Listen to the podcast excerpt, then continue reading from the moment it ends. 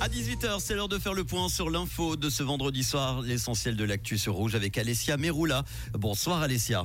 Bonsoir Manu, bonsoir à toutes et à tous. Les cambrioleurs de Montreux courent toujours. Les deux voleurs armés ont commis hier en fin d'après-midi un braquage à la bijouterie de l'hôtel Fairmont, le Montreux Palace.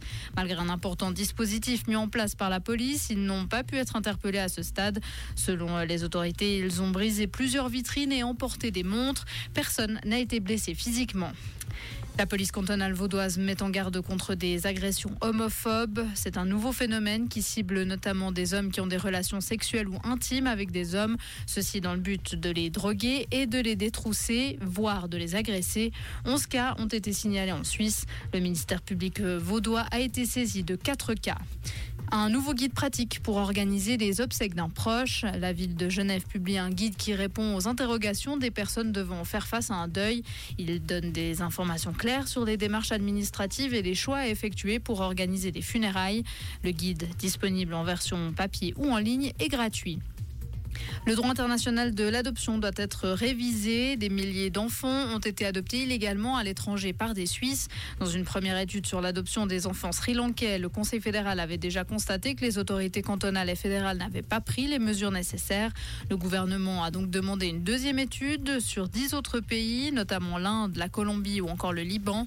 Les résultats montrent l'existence de pratiques illégales de la traite d'enfants, de la falsification de documents et de fausses indications d'origine. Et puis enfin, la Hongrie ne veut pas de l'Ukraine dans l'UE. Le Premier ministre hongrois Viktor Orban reste farouchement opposé à des négociations d'adhésion de l'Union européenne avec l'Ukraine. Il donne pour argument que le pays est gangréné par la corruption et représente une menace pour l'agriculture européenne. Merci beaucoup Alessia, on te retrouve tout à l'heure en fin d'émission à 19h.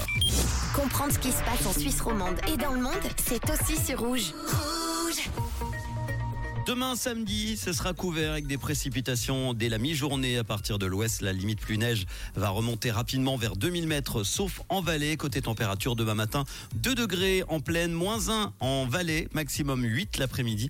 En montagne, durant la soirée et la nuit de samedi à dimanche, on aura 10 à 20 cm de neige fraîche au-dessus de 2000 mètres, jusqu'à 40 cm annoncés en bas vallée. Dimanche, ça restera nuageux avec des averses résiduelles en matinée, puis nous aurons un temps bien ensoleillé et sec en cours de journée. Vous pourrez aller skier.